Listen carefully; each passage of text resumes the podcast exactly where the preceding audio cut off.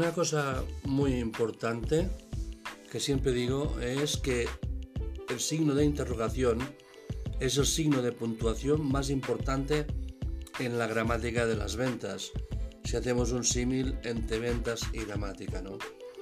Cuando se pregunta a los vendedores por qué, por qué o cuando se entrevistan con un cliente, la palabra comunicar o la palabra informar domina las respuestas.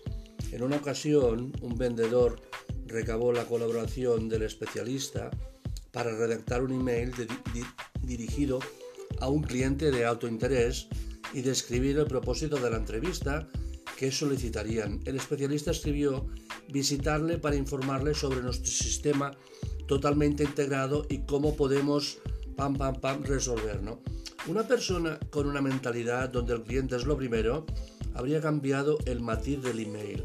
Un especialista bien sintonizado habría dicho visitarles para informarnos sobre sus necesidades, su proyecto y discutir o hablar cómo nuestro sistema totalmente integrado puede ayudarle en la resolución de sus problemas. El cambio es pequeño y sutil, pero muy importante.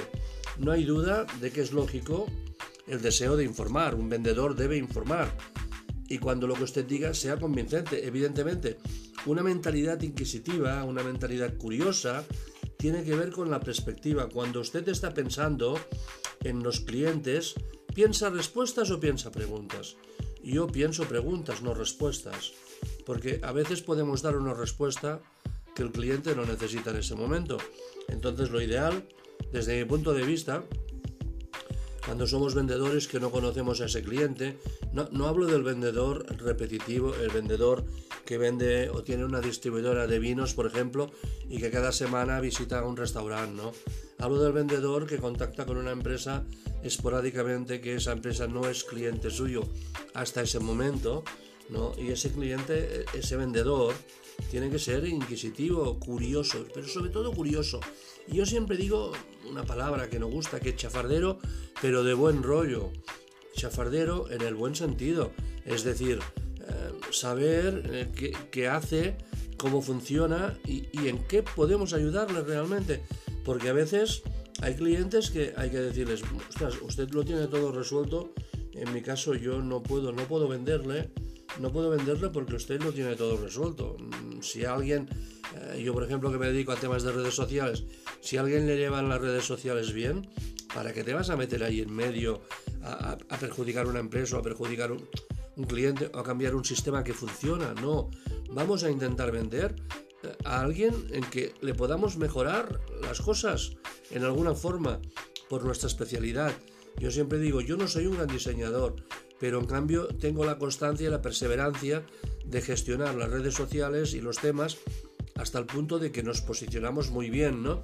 Entonces, en ese caso, insistamos para conseguir ese cliente, pero si no es así, mejor ese cliente darle la mano y decirle, señor, yo estoy a su disposición si usted necesita algo y a lo mejor si pasas otra vez por ahí dentro de medio año o dentro de tres meses, se le puede hacer una llamada o pasar sencillamente a saludarle para saber cómo va todo, porque tener en cuenta que las empresas siempre fallan, siempre fallamos una vez u otra.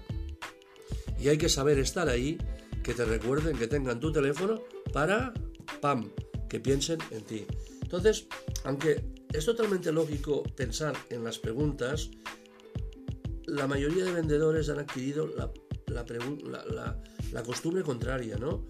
Y muchos son reacios a hacer preguntas porque piensan que, no hay tiempo, que el cliente nos ha dado 10 minutos, perder el control de la entrevista, tengo mucha experiencia y ya sé lo que pasa, no me quiero arriesgar a que el cliente se moleste, mi trabajo consiste en tener respuestas, el cliente pensará que no estoy preparado, las preguntas suscitarán aspectos negativos, los clientes me pondrán objeciones y siempre hemos pensado las ventas con respuestas a objeciones.